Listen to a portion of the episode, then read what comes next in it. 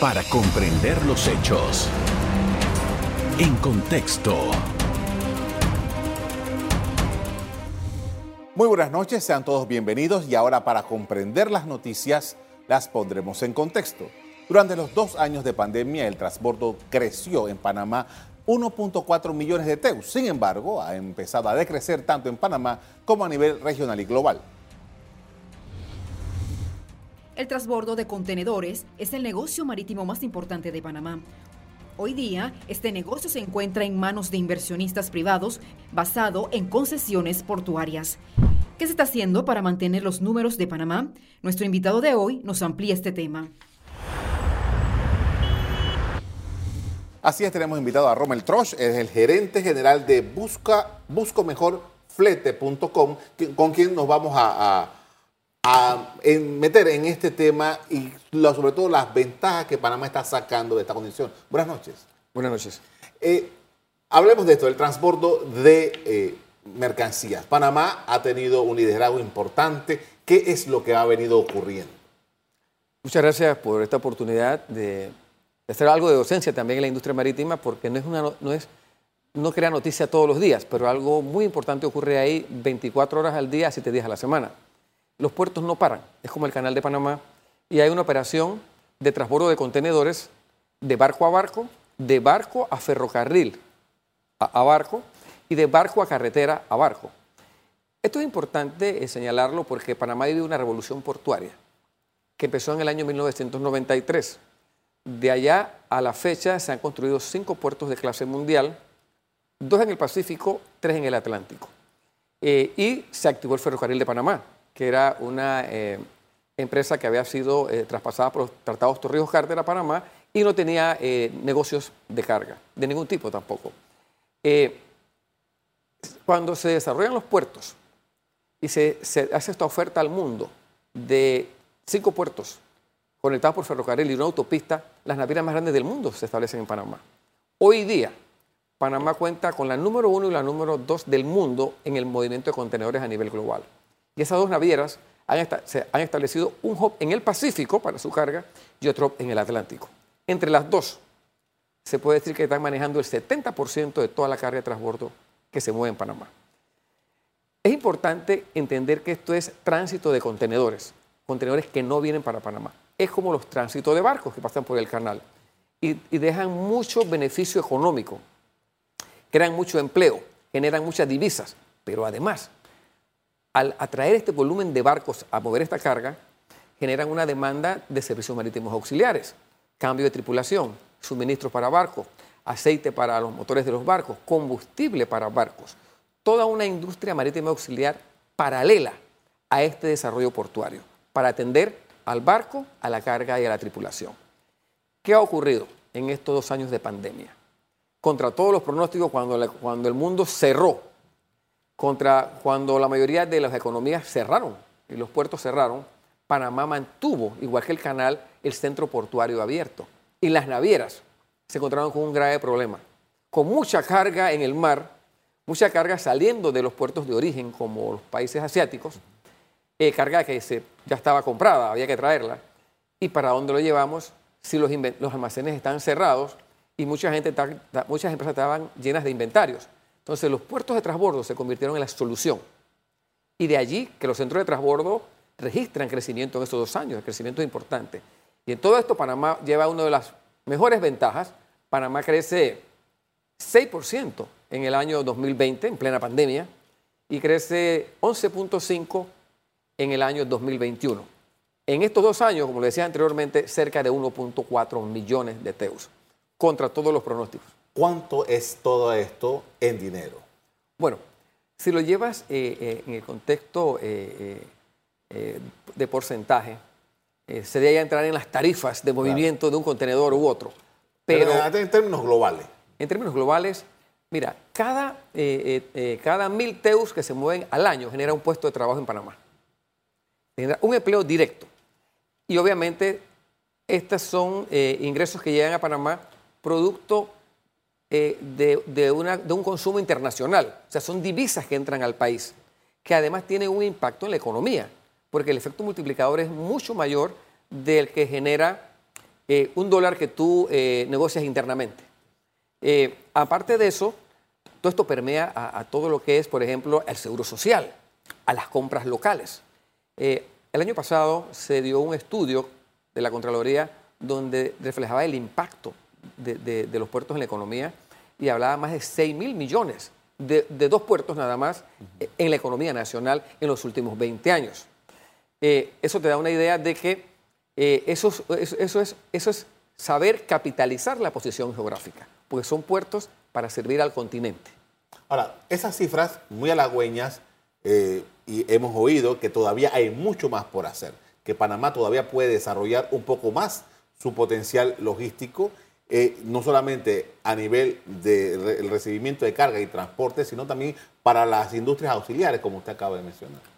Bueno, importante eh, el, que lo haya señalado porque eh, antes de la revolución portuaria veíamos pasar los barcos por el canal, ¿verdad? Y todo el mundo decía, los barcos solo los podemos pasar, no hacemos negocio con los barcos. Desde el 93 para acá empiezan las concesiones portuarias, no son privatizaciones, son concesiones por un periodo de 20 más 20 años o 25 más 25 años. Después de este periodo, sus puertos regresan al Estado o el Estado puede volver a licitarlos o a concesionarlos. Entonces, luego de esto vemos que en estos últimos 25 años han pasado más de 100 millones de teus por Panamá en tránsito. Entonces, cuando tú haces esa matemática, dices, bueno, ¿qué viene ahora después de este desarrollo portuario? Por supuesto que hay que seguir ampliando las facilidades portuarias para brindar mejor servicio al cliente que tienes y poder atraer algún cliente nuevo. Sin embargo, nos pasa ahora lo mismo que nos pasaba cuando veíamos pasar los barcos. Ahora vemos pasar la carga. Toca puerto, toma el ferrocarril o un camión y se embarca en el Atlántico, pero no le damos servicio a esa carga.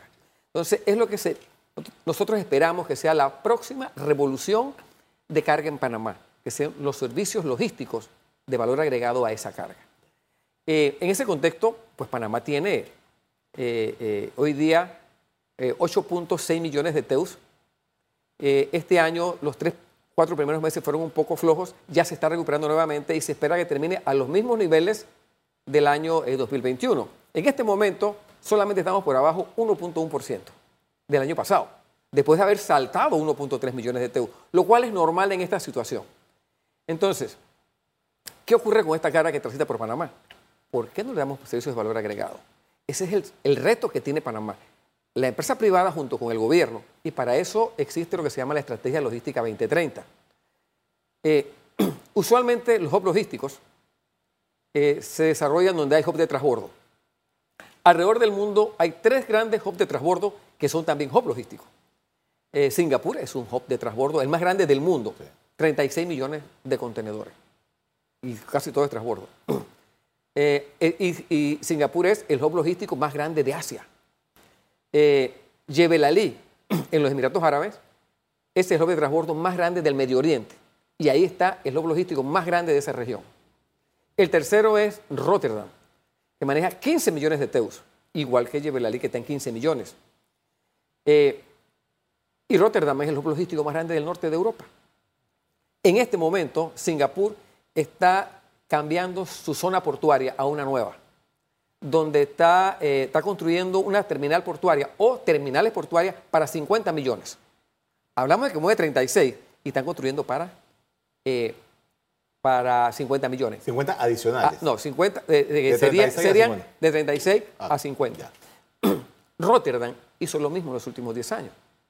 Hizo un relleno aguas profundas afuera y está, y está para mantener su liderazgo y obviamente robusta su economía marítima, eh, eh, ha desarrollado eh, un, un, relleno justamente para más desarrollo portuario. Vamos a seguir explicando esto después del cambio comercial, porque tengo que ir allá. Al regreso seguimos hablando de cómo se está desarrollando la capacidad logística en el mundo y cuál es el papel que está jugando Panamá en esa dirección. Ya regresamos. Estamos de regreso con Rommel Troch, es el gerente general de buscomejorflete.com. Estamos analizando la capacidad logística de Panamá, el mundo marítimo. Y usted nos está explicando cómo esos grandes puertos internacionales en Holanda, en Singapur y en otros lugares estaban creando mayor capacidad para hacerle frente a una realidad mundial que tiene un comercio importante. Así mismo es, y en ese contexto Panamá tenemos que decir que Panamá es el centro de transbordo más grande de América. Porque Panamá, su negocio es el transbordo. Eh, le sigue como país en transbordo, le sigue Brasil. Luego le sigue Colombia y después México.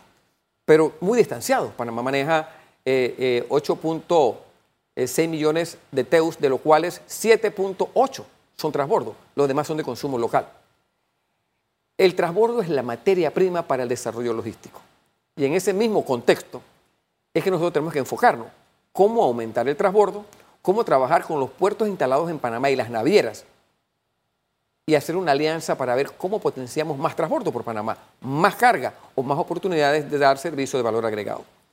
La estrategia logística establece tres puntos vitales en materia de, logística internacional, porque cuando tú agarras una carga y le haces una transformación y esa carga va a su destino final, estás vendiendo logística, ¿verdad? Que es lo que queremos, vender logística. Cuando tú agarras una carga que viene para Panamá, para tu consumo local, tuyo o mío, y le hacemos un servicio, ya eso es logística doméstica. Entonces hay que diferenciarla. Ahí no vendemos logística, ahí le vendemos una logística a nuestro mercado doméstico. Pero la idea es vender logística a toda la carga que va para América Latina, que pasa por Panamá. Entonces, en ese contexto, la estrategia logística establece puntos muy importantes. Dos de ellos dice, hay que fortalecer el transbordo y potenciar ese liderazgo del transbordo de contenedores. Y dice, hay que crear una institución que lidere el transbordo, porque ahora mismo es la institución huérfana de liderazgo, de líder, no tiene. El desarrollo logístico de Panamá no tiene un líder. Y los actores o las instituciones que interactúan con la carga, con aduana, cuarentena, AUPSA, el MOP, la ATT, todas aquellas que tienen que ver con esa, carga cuando va en el camión entre Balboa y Manzanillo, por ejemplo, que se encuentra con una carretera que, no, está llena de huecos. O ese tramo de, en Colón, de la, vía Randolph, que está llena de, baches, que está llena de irregularidades y, ahí los accidentes son fatales, porque se cae un contenedor, eh, se pierde mucha carga, que es carga que va en tránsito, no es carga de Panamá. Igual la de Panamá le puede ocurrir lo mismo. Sin embargo, no hay un líder, hay un gabinete logístico que ya cumplió su rol. Yo creo que si no este gobierno, el que viene, tiene que tomar, enfocarse más en esto y crear una institución. Ahora, ¿cuál es el rol, primero, de la autoridad marítima en todo esto? Y dos, de ese gabinete logístico que se supone que debe eh, coordinar a todas estas instituciones para que estas cosas fluyan. El gabinete logístico fue creado en el gobierno del 2010 al 2014 ya lleva tres gobiernos, ya se hizo una estrategia. Eh, para un coordinador de logística que esté, eh, o un ministro que está encargado de varios temas, la logística no es su prioridad. Tiene muchos otros temas domésticos, tal vez más importantes desde el punto de vista de la atención a los ciudadanos panameños. Acuerda que esta es una carga en tránsito. Eh, por eso es que la, la estrategia logística que se desarrolló en el quinquenio pasado lo establece hay que crear una institución que lidere el desarrollo logístico de Panamá, volviendo a la autoridad marítima. La autoridad marítima tiene cuatro direcciones, si no me equivoco. Una es Dirección de Puertos, Industria Marítima Auxiliares, la otra es Registro de Naves, la otra creo que es Marina Mercante, no recuerdo la otra. Pero lo que la, propuesta que nosotros vemos más, más viable en este sentido es que el registro de nave vuelva a ser independiente como antes lo era. Por dos razones. Uno, para liberar la autoridad marítima y que se concentre más en el desarrollo marítimo, portuario y logístico, y que, la, y que el registro de naves sea una institución eh, privada, puede ser del Estado como Tocumen, porque como está no puede competir a nivel internacional. los otros registros, consular y naves. Antes era consular y naves. Eh, los otros registros a nivel global son, son corporaciones que tienen capacidad para, para cambiar sus tarifas en la noche en un ratito. Acá todo. Una firma de abogado. Una firma. Acá hay que llevarlo todo a un, a un consejo, a una junta directiva para poder cambiar, para poder reaccionar. Entonces, lo más saludable en la industria marítima es que el registro de nave vuelva a ser una entidad totalmente autónoma, pero bajo una estructura corporativa privada del Estado.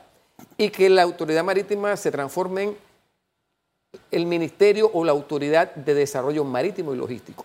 Que si tienes un problema con el MOP, tú no tienes que irte eh, perdón, con las calles de, entre los puertos o la calle entre el ferrocarril y el puerto, no tienes que irte a, los camiones no tienen que ir a cerrarle eh, las oficinas al MO, sino que pueden ir al líder y decirle, tenemos este problema. Esta calle nos está causando muchos problemas, mucha demora en el tráfico de carga internacional. Igual ocurre con aduana, igual ocurre con cuarentena, igual ocurre con la nueva autoridad alimentaria que no recuerdo el nombre. Entonces, es importante que si queremos desarrollar más la posición geográfica, capitalizarla más, y que el, negocio marítimo crezca en el transbordo y logística, es importante enfocarnos en eso. Y lo otro es, bueno, que el desarrollo marítimo y logístico debe salir a buscar a los clientes. ¿Dónde están estos clientes? Estos clientes ya son globales. Ellos están en Singapur, están en, en, están en, en Rotterdam. Los mismos jugadores mundiales globales son los que debemos traer a Panamá, que son los mismos que distribuyen la carga en todos los continentes. Con esto vamos a hacer una pausa para comerciales. Al regreso seguimos analizando la situación logística en términos generales de Panamá y cómo está la competencia regional. Ya regresamos. En contexto. Estamos de regreso, hablamos con Rommel Trocha, el gerente general de buscomejorflete.com. Y antes de entrar en la parte esa de la competencia, hace un rato usted me dijo Panamá es líder, quiénes eran los que estaban, Brasil, Colombia, México. Pero hablando de fletes, eh, en estos dos años que acaban de pasar hubo como ah, mucha efervescencia por el, costo de los fletes y se había hecho algunos análisis de cómo, por ejemplo, a los exportadores panameños le había causado algunos, algunos inconvenientes, etcétera. ¿Cuál es la condición hoy día con ese asunto? Yo creo que los exportadores panameños son los que tienen la mayor capacidad exportadora de toda América Central, por lo menos. Tienen cinco puertos para poder exportar su carga. Tres en el Pacífico, perdón, dos en el Pacífico, tres en el Atlántico. En Costa Rica solo hay dos. Uno en el Atlántico y un muelle en el Pacífico, ni siquiera es un puerto desarrollado. Si vas a El Salvador, tiene un puerto que no tiene ni grúas. Aquí tú ves 70 grúas, 75 grúas entre todos los puertos, 43 en el Atlántico y 32 en el Pacífico. Allá no hay grúas.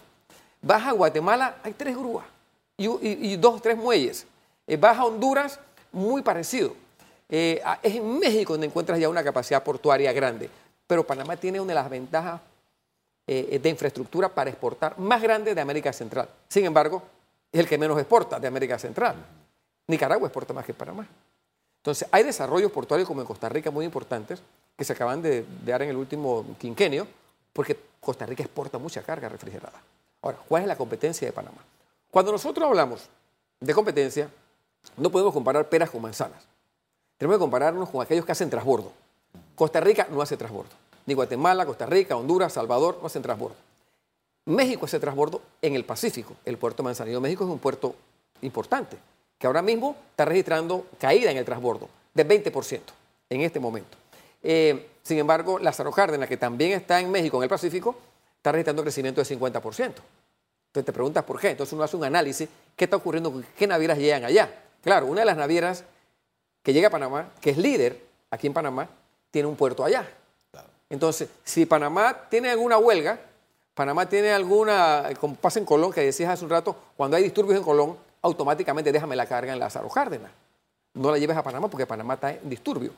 En Panamá tenemos el hecho insólito que hasta aduana hizo huelga y paró los puertos. Los trabajadores. Los trabajadores de aduana, por la razón que fuera. Pues tenemos huelga en aduana. Eh, cuando paran Colón, paran todo el sistema portuario. Paran. Cuando tú paras eh, en la ciudad de Colón, se paran los cinco puertos. ¿Por qué? Porque no pueden enviar carga por ferrocarril ni por camión. Claro, hay otro tipo de carga que se mueve, pero empieza a afectar toda la logística de las navieras que llegan a Panamá. Entonces empiezan a dejar carga en la Cerro Cárdenas. O dicen, ¿sabe qué? Bypaseo Panamá y llegó a Buenaventura y dejo algo de carga allá. Buenaventura no es un puerto que compite con Panamá en transbordo, pero sí es una opción cuando Panamá tiene problemas. Y tiene capacidad. Y tiene capacidad, y hay tres operadores portuarios en Buenaventura. Es en Colombia. En, Colombia, en el Pacífico, y hay ahí más de 20 grúas. O sea, una capacidad portuaria importante. Pero no lo construyen para el transbordo, lo construyen porque Colombia es un país grande, de 50 millones de habitantes, que, que importa y exporta mucho. El Pacífico de Panamá es una cosa. O sea, Balboa y PSA, que están en el Pacífico, compiten con Manzanillo, México. Algo de, de Buenaventura.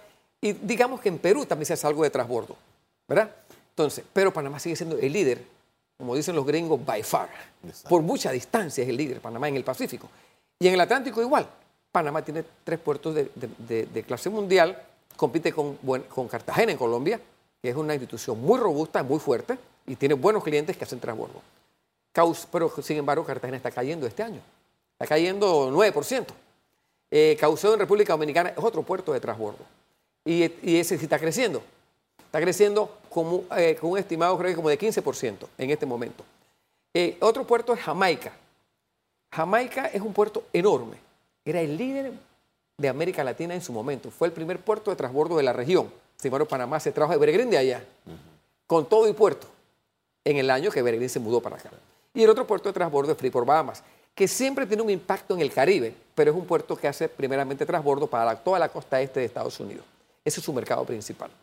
Entonces, cuando nosotros hablamos de competencia, no podemos hablar ni de Costa Rica, ni de Salvador, ni de Honduras, ni de Guatemala. Podemos hablar de Colombia.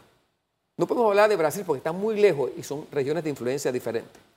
Caucedo no tiene capacidad, no es un puerto grande, pero está creciendo en transbordo. De los que hoy día están creciendo en este, este, este tiempo casi post pandemia, está creciendo Lázaro Cárdenas, está creciendo Caucedo y Evergreen en Panamá. Claro, una de las navieras que hay en Panamá, que creció bastante, eh, ha, empezado a mover cierta carga de un puerto de Panamá para otro. Entonces tú ves un puerto que cae en Panamá y otro que sube. Entonces la carga se ha reacomodado en Panamá, que justamente es, una, es la empresa que está apostando por construir un puerto nuevo en el Atlántico. Y ya están trabajando en eso, ¿no? Bueno, entiendo que antes de fin de año van a empezar ya a reanudar la construcción. Eh, porque hubo un anuncio oficial del presidente de la República pues que eso se le había dado a una compañía china que al final no pudo terminar el proyecto y que ahora esto se va a encargar de ser ese, ese desarrollo, ¿no? Es correcto. Y la naviera que está, o el grupo, por, naviera y grupo portuario que están detrás de esto es la más grande del mundo. Entonces, pues obviamente es una, causa mucho inquietud en el mercado porque puede impactar los volúmenes que ella ya trae a otros puertos en Panamá e igualmente los volúmenes que tiene en, en, en, Caucedo, en República Dominicana, que tiene en Kingston y tiene en Bahamas. Ahora, lo que se espera es que ellos muevan mucha carga del Caribe para Panamá. Una materia pendiente, usted nos está explicando que Panamá es líder en el Pacífico. Y una de las materias pendientes desde hace rato ha habido incluso controversia por la posibilidad de que Panamá desarrolle un puerto extra en el Pacífico. ¿Cómo ha quedado eso? ¿Qué es lo que se espera para que de una vez por todas se pueda tomar en consideración para un crecimiento mayor en esta zona? Mira, el, el tema portuario de Panamá hay que revisarlo a la luz, obviamente, post pandemia de qué va a ocurrir los hábitos de consumo han cambiado. Las navieras todavía no saben qué va a ocurrir con los flujos de carga porque hay mucha gente que se va a quedar en casa trabajando. Muchas empresas están prefiriendo ese modelo y eso va a crear otros hábitos de consumo.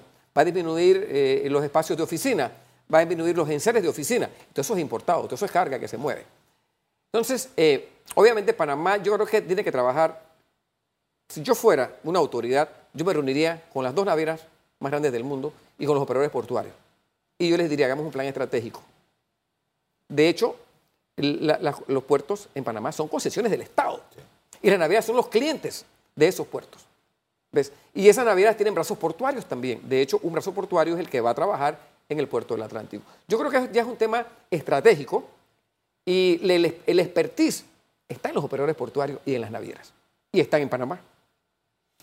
¿Cuál eh, podríamos nosotros, tomando en consideración lo que usted nos advirtió hace un rato en el, bloque anterior, de que hay que establecer políticas públicas diferentes para poder eh, apoyar el desarrollo de esto, ¿cuáles serían las proyecciones que Panamá tiene para mantener su liderazgo y crecer dentro de esta industria?